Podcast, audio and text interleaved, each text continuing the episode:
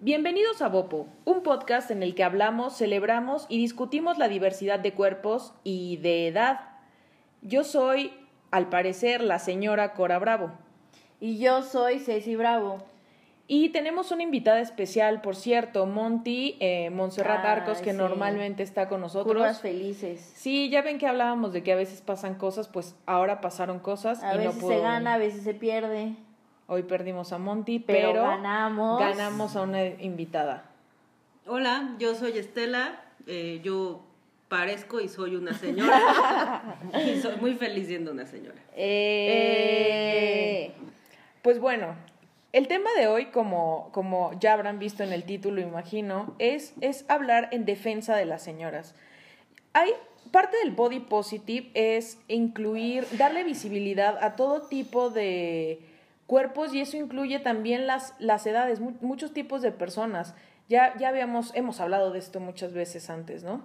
El body positive no es solamente curvis, sí, es hacer visible lo invisible. ándale, como una cosa de magia. Exacto. Entonces no es solo se trata de cuerpo, sino tonos de piel, edades, lo de las barbas también habíamos dicho, la Sí, calvicie. todos todas esas cosas que eh, los estándares han convertido en complejos cuando no encajas en ellos. Y sin duda que la edad, la edad es uno. Entonces, eh, queremos hablar de eso y pues qué mejor, qué, qué mejor que hablar de señoras que con una señora de la vida real, que va a venir a reivindicarnos todo lo que creíamos que significaba ser señora, que es un poco lo que vamos a hacer hoy, como reflexionar sobre, sobre cómo usamos esa palabra y qué, qué depositamos en ello, ¿cierto, Ceci? Cierto. Tú investigaste por ahí eh, el origen, ¿no? ¿Cómo, cómo- hay un término sí, para esto? de- Para la ¿para qué? Para, pues, de alguna manera la discriminación o todo esto Sí, la discriminación a las señoras se llama edadismo. O sea, hay un nombre para llamarle a la discriminación de las señoras. Eso me parece una barbaridad. Que es contra las personas o colectivos por motivo de edad. Sí, es la estereotipificación y pues Órale, eso fue como un trabajo y también pues la discriminación eh, a personas por motivo de edad, que en el caso del edadismo entran solo, o sea, entran lo mismo personas adultas, pero también niños, no es común también que Sí, la edad. se haga a un lado a como porque eres morro tal. Sí, como tú Hay- no sabes. Sí, hay otros términos también como viejismo o como gerontofobia o etaísmo cuando ya se habla como de edades avanzadas. El- ¿La edad es un problema? Estela, ¿tú cómo lo vives? Eso es algo que queremos saber de una señora de la vida real. ¿Cuántos años tienes? Acabo de cumplir 40 la semana pasada. ¿Qué tal? ¿Ven? 40 seguros. Y esta parte que platicamos antes de empezar el podcast era como, pues de entrada uno tendría que disculparse, ¿no? Oye, pues te voy a hacer una, pri- una, perdón el atrevimiento, pues te voy a preguntar tu edad. Sí, eso es algo súper loco. A la gente le da mucho miedo preguntar la edad, pero les da todavía más miedo contestar la edad. Pues yo creo que siempre he estado muy orgullosa de, de la edad que he tenido en todos los momentos de mi vida, porque siempre he estado muy orgullosa de las cosas que hago en cada uno de esos momentos, ¿no? Entonces, para mí sí fue, yo no, no soy mucho de celebraciones de, de mí, de mi cumpleaños, ¿no? O sea, nunca voy a decir, ay, voy a hacer una súper enormísima fiesta porque quiero ser el centro de atención toda la tarde, me da mucha flojera un poco, pero soy sumamente feliz cuando va a ser mi cumpleaños, ¿no? Entonces me encargo de que toda la gente sepa que va a ser mi cumpleaños y de cuántos años voy a cumplir. En esta ocasión sí me pasó que de pronto pensé, ¿será que nunca me ha importado decir mi edad? Porque siempre me había asumido como una persona joven. Y ahora que cumplí 40, pues me puse a analizar como todas las definiciones de juventud de, de todos lados y ya no encajo en ninguna, ¿no? O sea, yo trabajo en la academia y en el ámbito académico siempre se habían considerado o se consideran jóvenes investigadores los menores de 40. Entonces, por eso incluso para mí era hasta como pues como un privilegio decir, ay, soy investigadora y soy exitosa y además tengo menos de 40. Y ahora que cumplí 40, me confrontó un poco así de, ya no encajo en ninguna definición de juventud, ¿no? Y, y eso cómo me pone, o sea, ¿qué me genera no encajar en las definiciones de juventud? Y me di cuenta en realidad de que, pues de que un poco el tema de la edad tiene mucho que ver con cómo te concibes a ti mismo, ¿no? O sea, no siento que haya cambiado gran cosa en mí, por lo menos desde la semana pasada hasta ahora. Y me doy cuenta de que en realidad yo me sigo asumiendo como una persona no solamente joven, sino pues como conectada, ¿no? Como que el mundo le sigue haciendo sentido y sigue siendo parte de, de un mundo que la recibe y donde hace sentido. No sé si me explico, o sea... Sí, 100%, 100%. Yo lo que veo ahora, por ejemplo, con amigas de mi edad, es que ellas solitas como que se han encargado de contarse el cuento de el mundo ya no me entiende y yo ya no lo entiendo y entonces soy una inútil, ¿no? Que es súper dramático cuando estas cosas pasan mucho antes. O sea, creo que nunca debería de pasar, ni tendría por qué, porque además de cada vez es más fácil em, entender pues, ciertas cosas, hay como mucha información de todo, ¿no? Entonces, pues si no sirve el microondas, pues buscas en Google como que cuáles podrían ser las soluciones, o buscas a alguien que podría solucionarlo, como que es más fácil resolver, siento. Y me saca mucho de onda, yo tengo 31 años y, y me, me sorprende mucho cómo tengo amigas que se tienen o se están asumidas de que ya desde hace un buen rato son señoras y que eso por lo tanto es sinónimo de pues yo ya no tengo que eh, estar interesada como por temas de tecnología o a mí ya me da flojera hacer ciertas cosas o yo ya tendría que vestirme de cierto modo, hablar de cierta forma, juntarme con ciertas personas y entonces creo que ahí empieza un poco la carga negativa que le depositamos a la edad y lo que empezamos a entender y cómo empezamos a utilizar eh, la palabra señora, ¿no? Tú decías, o sea, si tiene 25 y pues desde, sí, como... desde hace, en teoría, Sí, como desde es una señora como de los 18. Sí, desde los 18, porque pues no. O sea, como que me entran mis épocas de sí salir y las de no. Por lo general no están las de salir. Y siempre me han dicho como, ay, qué señora, porque pues no, o sea, me, a mí me gusta quedarme en mi casita con mi perro, o sea, soy así como muy hogareña. hogareña. Hay una palabra para eso. Muy hogareña, y es como, ay, qué señora. O me gustan las cosas de casa, ir a tiendas de casa y elegir las cosas, y también pues soy una señora porque me gusta eso. O sea, pero ni siquiera lo dicen como, o sea, como muy despectivo, como, ay, eres una señora. Sí, finalmente muchas veces se usa el término señora como como sinónimo de aburrida, de tonta, de lenta, de mm, pues, pues sí, como de que ya no encajas, lo que decías, como de ya no perteneces a algo.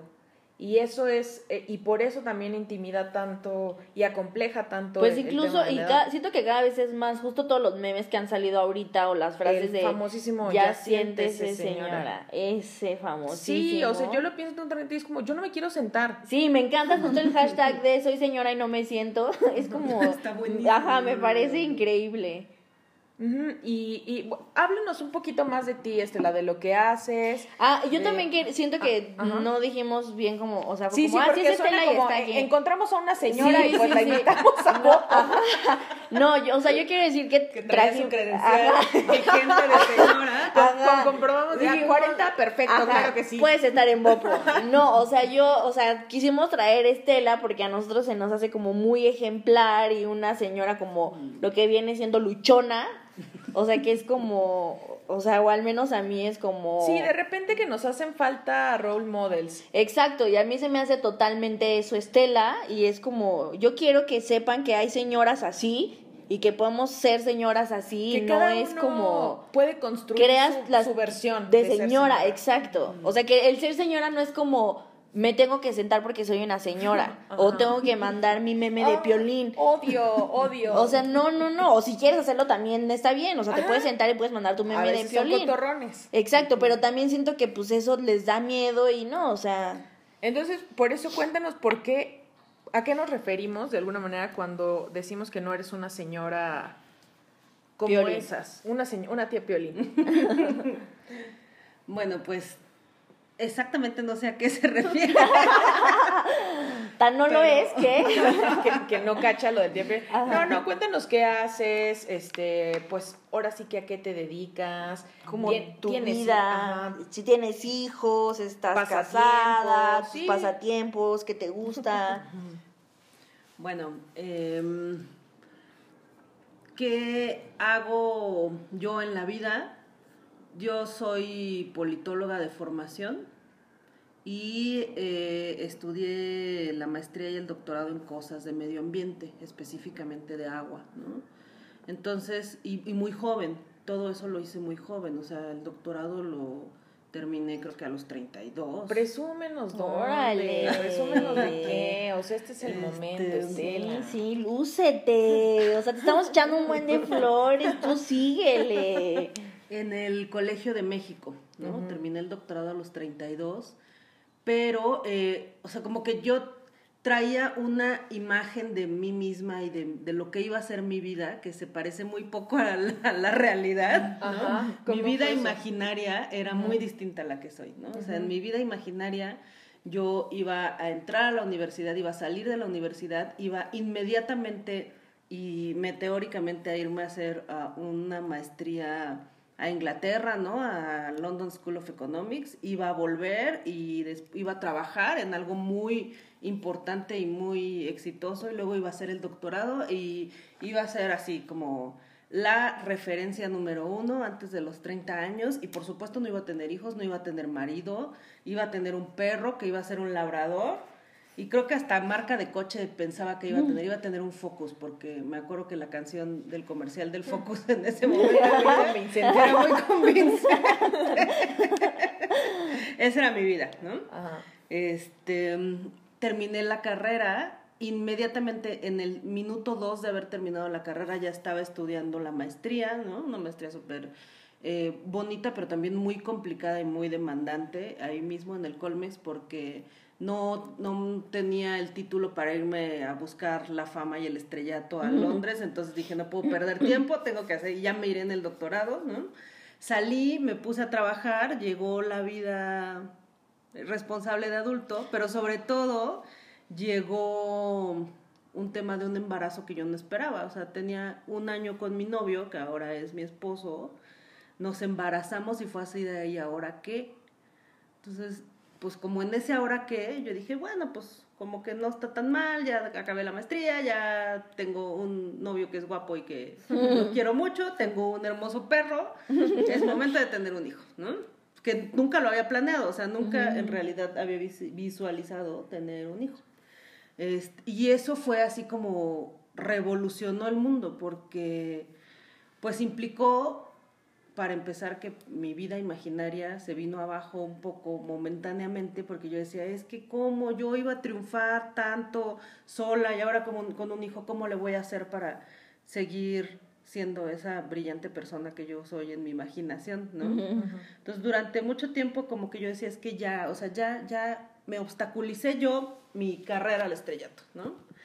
Hasta que, pues, como que solita me di cuenta de que en realidad, pues, pues puedes ver las cosas que se te van presentando en la vida como obstáculos o justo como, como retos para, pues para sortearlos, ¿no? Para, a pesar de eso, este, poder ser lo que tú habías pensado que ibas a hacer y más, ¿no? ¿Tienes mapeado? Sé que esta es una pregunta rara, bueno, compleja porque pues creo que para nadie es tampoco tan crucial, pero ¿tienes más o menos ubicado en qué momento de tu historia te, te convirtieron en señora?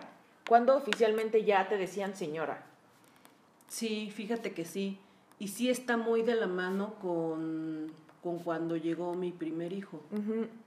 O sea, así en cuanto te ven con una carreola y un chamaco, pasas del lado de las señoras que manejan mal, este, que... Ya te, te convirtieron en eso, un sí, poco, ¿no? Sí, tal cual. Y es súper notorio, súper notorio. Ujú. O sea, Sí, me imagino. O sea, a mí obvio están las veces y que a uno le trama mucho y hay también como 10.000 cantidad de memes de cuando un niño te dice señora, pero bueno, o sea, pues tú que convives con niños, sí sabes que cualquier persona que mida más que ellos ya es, básicamente un señor. Sí, cualquier persona que sea más grande que ellos ya es un señor. Pero sí me acuerdo que cuando me casé, mi mamá fue de las primeras y como, ya vas a ser una señora. Y claro que fue de, ay, no, o sea, ¿qué voy a hacer cómo? O sea, ¿qué significa eso?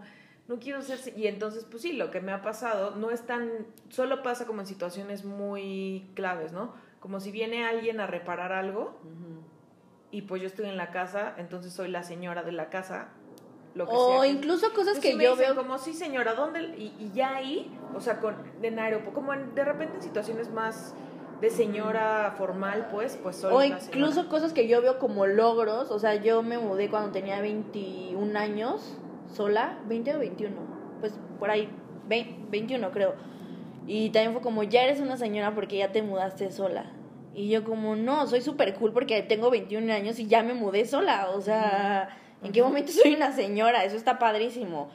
O era como, no, es que tengo que llegar antes a la casa porque tengo que hacer esto, porque ya, ya vivo sola. Y es como, es que tú ya eres una señora. es como, no, es que soy independiente y soy responsable. O sea, para mí eso era más padre. Pero pues no, o sea, hay personas pero igual, igual, y si es un, eres una señora, o sea, no lo sé porque no sé todavía no acabo de entender qué es exactamente lo que te convierte en una señora. Y entonces pues qué clase de transformación o metamorfosis empieza uno a experimentar, porque pues yo pensaba, eso fue lo que yo le deposité a los 30, o sea, cuando cumplí 30 fue como desperté y pues sigo igual, me siento igual, me siguen gustando las mismas cosas, bueno, ahora también me gustan las plantas, pero, o sea, básicamente creo que sigo siendo la misma, entonces, bueno, sigo esperando mi transformación en señora, aunque creo que ya ocurrió, o sea, me pasa a veces que en la estética es como, ay, entonces ya estás casada, ay, te ves bien joven para ser señora y muy feliz. Y es como, como las señoras no son felices ni jóvenes. Eso me lo dijeron la última vez que me fui a cortar el pelo y yo, amiga, ¿quieres hablar de algo? ¿Qué señoras han ido? ¿Cómo se sienten sí, ellas? Sí, sí, sí, sí. Entonces, tú dirías que en tu caso, ya lo que te volvió indiscutiblemente en una señora fue tu hijo, tu primer hijo. Sí. Cañón. Ahora, bueno, o sea, long story short, pues sí, terminó, o sea, hiciste el doctorado y hoy en día Pero, o sea, después, o sea, nació tu primer hijo y tú ahí no tenías el doctorado. O sea, ya con hijo dijiste como, no, yo voy a seguir... Ajá. Pues yo había renunciado ya a mi carrera imaginaria. Ajá. Pero de pronto me di cuenta, yo trabajaba en el gobierno federal y era muy feliz. Este pero de pronto me di cuenta que esa vida no era tan compatible con tener un hijo porque básicamente pues era no tener vida, ¿no? Y para tener un hijo necesitas un poco de vida que compartirle. Entonces yo dije, pues, ¿qué puedo hacer para justo no renunciar como a mí, ¿no? O sea, lo, como al resquicio al que me estoy aferrando para no de plano decirle adiós a ese plan de vida que yo tenía, pero además como sacar adelante este tema de, de tener un bebé, ¿no?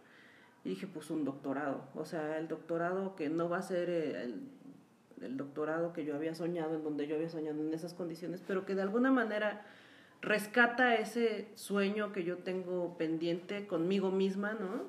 Y me va a permitir estar con mi hijo. Entonces, pues así, con el dolor de mi corazón, porque de verdad era muy feliz trabajando mil horas, ¿no? Este, dije, bueno, pues también hay que dejar que la vida nos sorprenda, ¿no? Y fue así como fui a hacer el doctorado cuando Mateo tenía dos añitos. Pues en realidad mis hijos se llevan casi seis años porque en el Inter, pues, y, eh, o sea, seguía haciendo algo para mí, ¿no? Pero eso me parece impresionante, o sea, que un hijo de dos años y haciendo un doctorado, o sea, muchas veces eh, no podemos escribir la tesis porque estamos viendo una serie o algo así, o sea, no sé, eso es... Como que no perder foco también ayuda a a sea lo que decidas hacer, pues a, concentrarte en construir esto, pues sí, tu propia versión de, ser señora. Ahora, Estela, y volviendo o atándolo un poco al tema de body positive, siento que igual ser señor es súper cansado. O sea, seas seas, eh, el- es, en, en cualquier esquema en el que entres, porque también creo que es como, ah, las señoras amas de casa son idiotas, las señoras que son, este, trabajadoras, bien, pero luego también se les juzga como de abandonadoras de hijos, pero, o sea, finalmente uno no termina complaciendo a nadie y además, o sea, aparte de que quieren que seas súper pro, que también luzcas espectacular, que también eh, cumplas como con ciertas labores que obviamente creemos acá que son equivocadas, pero que le corresponderían a una mujer. Eh, y, y todo, como todo lo que se espera de una señora. Por eso me da la sensación de que es además extremadamente agotador. E injusto. Otra razón por la cual lo de señor es como, oh, Sí. Sí, llenarle las expectativas al mundo es súper cansado porque en cuanto te ponen una etiqueta, la gente se genera de ti unas expectativas muy grandes, ¿no? Y es como, me parece que lo más eh, feo de ser señora, digamos, en, este, en esta noción social, tiene que ver sobre todo con el juicio, pero me parece que además a pocas figuras en la sociedad se les juzga tan fácilmente como a las señoras, o sea, no nada más a las mujeres, que de por sí ya sabemos que se nos juzga fácilmente, a las señoras se nos juzga por partida triple casi casi. sí, ¿no? sin duda. O sea, se nos juzga sí. si tu hijo trae las uñas, bueno, en el caso de las señoras con hijos, pero me parece que no se restringe solo a eso, ¿no? Si tu hijo trae las uñas más estrictamente, más, un poquito más largas de lo estrictamente este Aceptable. aceptable, ¿no? Si no le has ido a cortar el cabello, este, si ven que tú no cocinas en tu casa, em, si no los llevas a cinco mil actividades y eres feliz en el comiendo en el coche y haciéndola de ruletera todo el día entero, entonces, pues no eres una buena señora, ¿no? Este, Y, y, y esa parte también de verte bien, pero no tan bien como queriendo ser joven. Exacto. O sea, pero no tan mayor como para que, o sea, de verdad, y, y tápate las canas, y acompaña a tu hijo, y pero no descuides el trabajo, pero tampoco a tu esposo, quienes deciden, o sea, como quienes siguen casadas o no, o lo que sea. Eh, sí, me parece agotador. sí, sí y es. profundamente injusto, como ya decía. Es agotador, aunque por otro lado, debo reconocer que el tema de ir acumulando edad, o sea, como que hay un asunto aquí que es como no perderte de vista tú, ¿no? O sea, si, si tú siempre de alguna manera, independientemente de cuál, en qué momento estás en tu vida, tienes muy presente que tú estás ahí, ¿no? Y te, y te aferras a lo que sea, o sea, independientemente de, de lo que sea que te dediques y te gusta, si tú te aferras a mantener esa partecita tuya presente siempre, como escucharte siempre, una cosa muy bonita que a mí me ha pasado con la edad es que poco a poco me, como que me he desprendido de las expectativas, ¿no? Mm, O sea, como que he aprendido a poner lo que a mí me gusta y me hace feliz por encima de muchas expectativas. No digo que de todas porque también es falso desde hoy, no, yo ya me liberé de todo prejuicio, yo ya no me importa lo que la gente piense de Me mí. quiero tener 40. Ajá, ¿no?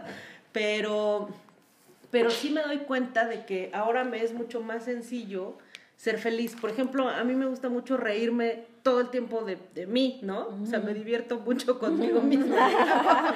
Qué bien me caigo. Ajá. Antes me, me daba un poquito de penita, este, pues como, como reírme de mis tonterías, ¿no?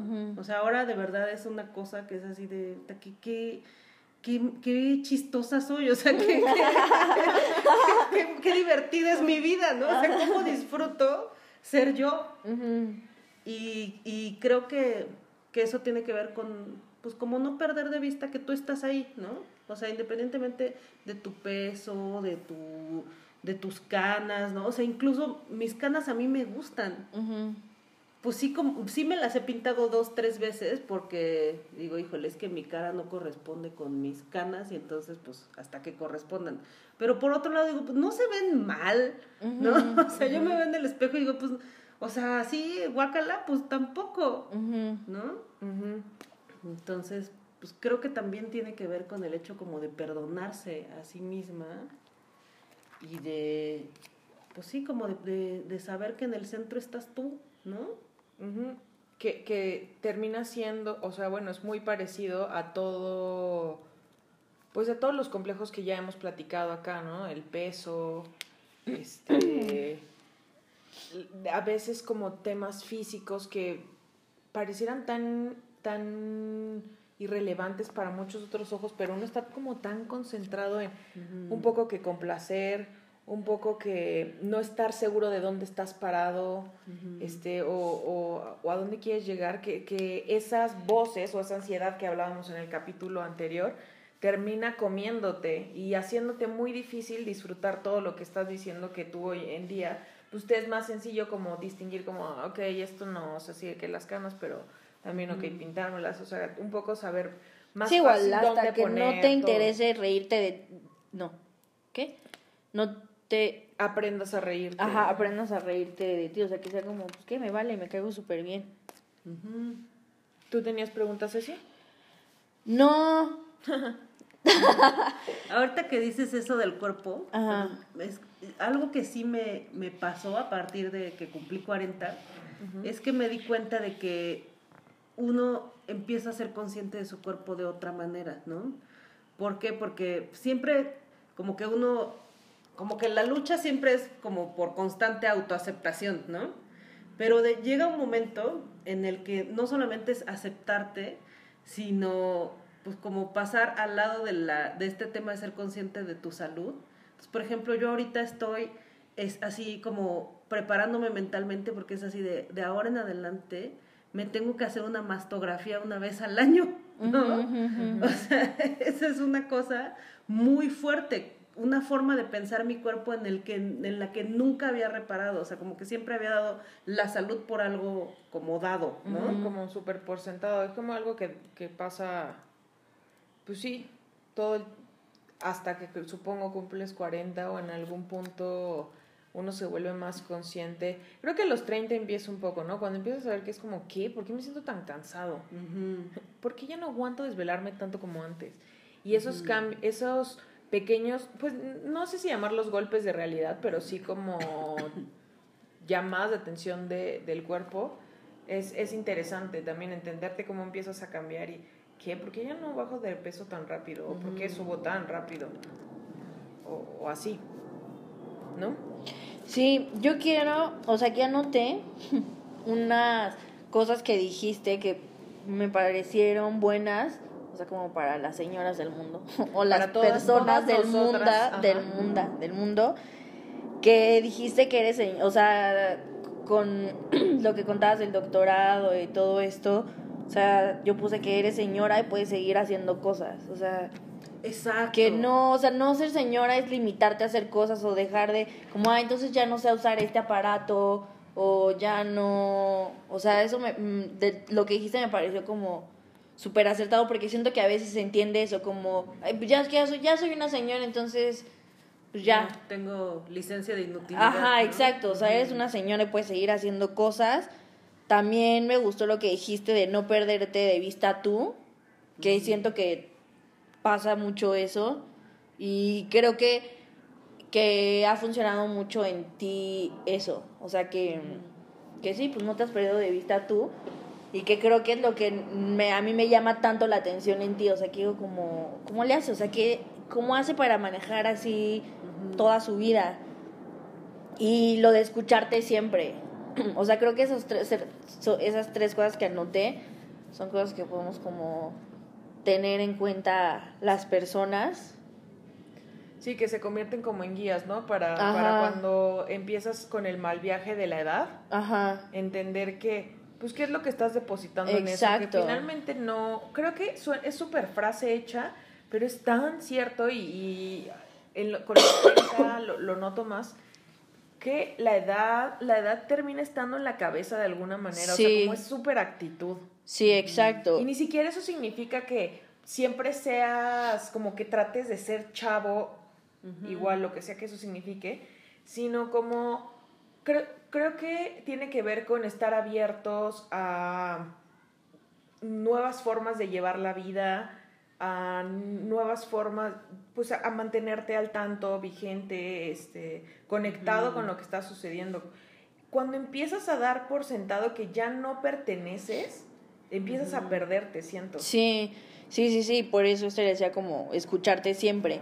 Y eh, también cosas, dos cosas que dijiste que me hicieron, o sea, que dije como, está bueno, que siento que van ligados como a body positive, que es desprenderte de las expectativas, que era que lo que es lo que dijiste, nos comentaste tú que fue lo que hiciste, y lo de perdonarse a sí misma. O sea, siento que esas dos cosas son así. Aplican para cualquiera Ajá, de, de estos, estereotipo. sí, de estos temas que terminan acomplejándonos y haciendo más ruido del que debiera.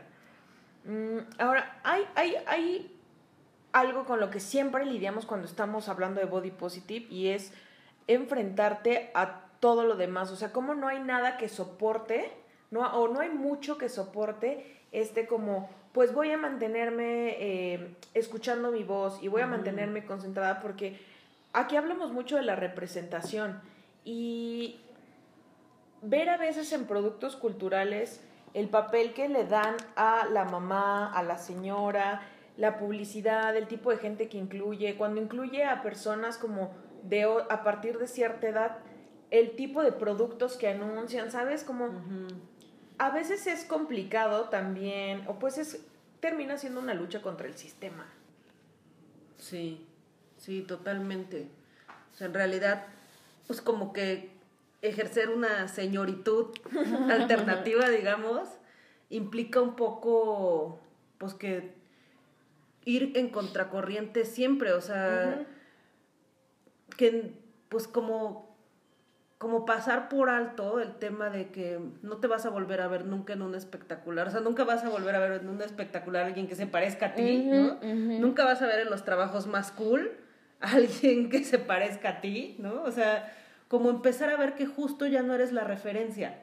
Ajá, eso, eso a mí me parece fuerte. Y justo eso, como dices, de nadar en contracorriente, es lo que yo siempre digo que es como mi vida. O sea, es como elegí ser body positive, feminista, o sea, es como la minoría de la minoría y es todo el tiempo ir contracorriente, todo el tiempo.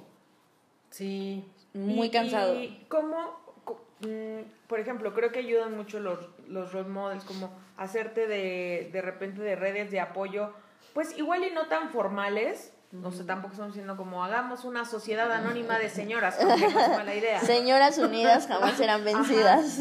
Pero ¿cómo, ¿dónde encuentras, o sea, cómo, qué hace que no te desvíes? O sea, que, que trates de mantener la cordura y que digas como, "Bueno, vale la pena hacer todo esto, lo que quiero, lo que sea, que, lo que te hace feliz. Pues uno, sí creo que soy privilegiada, aunque creo que yo me he construido como ese lugar, y es que vivo las consecuencias de mis decisiones. O sea, mi vida es producto de todas las decisiones que yo he tomado en libertad, ¿no?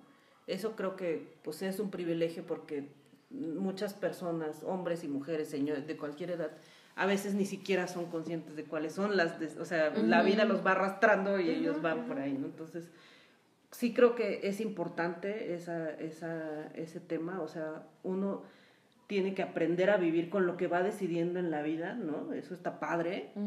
Este, dos, pues sí tengo una vida, o sea, no, no soy la típica mamá que va a socializar con las mamás de, de los amiguitos de mis hijos, ¿no? O sea, sí lo hago y hay mamás que me caen muy increíble y somos amigas, pero yo tengo mi propio grupo de amigos y amigas que solo son míos, que no son los amigos ni de Rodrigo, o sea, ni de mi marido, ni de los papás, ni de los papás del, del club de fútbol, de, nadie. O sea, es gente que yo admiro y que yo decidí mantener en mi vida para mí, ¿no?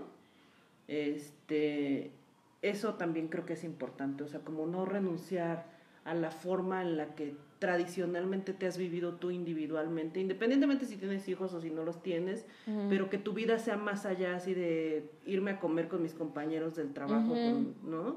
Este, también creo que eso, eso sirve, ¿no? Y vale la pena hacerlo incluso para las versiones más tradicionales de señora. O sea, creo que hay, hay de repente que reivindicar esa chamba, como tú decías, en, en- por tus hijos y tal.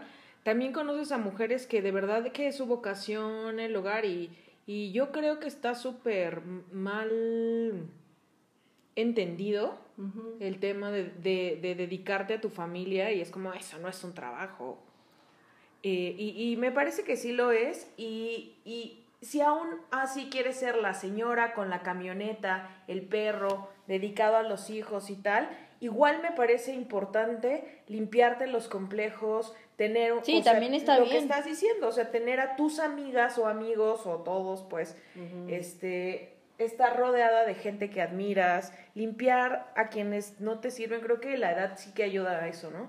A como deshacerte de gente que ya no te está sumando y dedicarte al hogar, pero tener también como tu cotorreo, ¿no?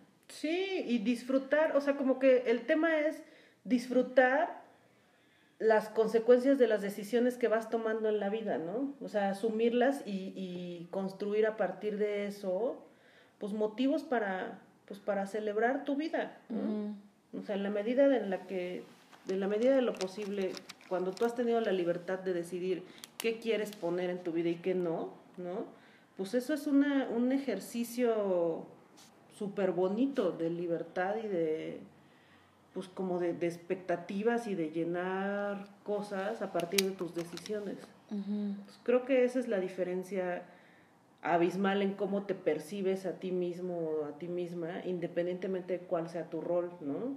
Entonces, por eso, mi, como que yo, me parece que yo trasciendo la señoritud porque, pues porque mi, mi, mi, pensamiento no está ahí, ¿no?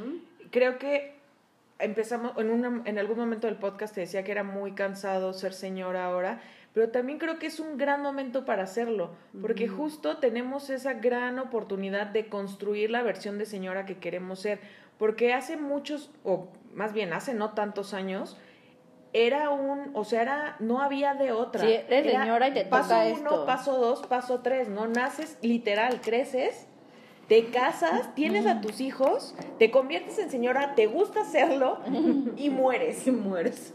Ajá, entonces no había como, ah, pues soy señora, pero además me gustan otras señoras. Y este, o quiero seguir trabajando, quiero seguir trabajando, me casé, me divorcié y tal. O sea, hay también ya muchas maneras de serlo y eso está, creo que quita mucha presión para quienes vamos hacia allá.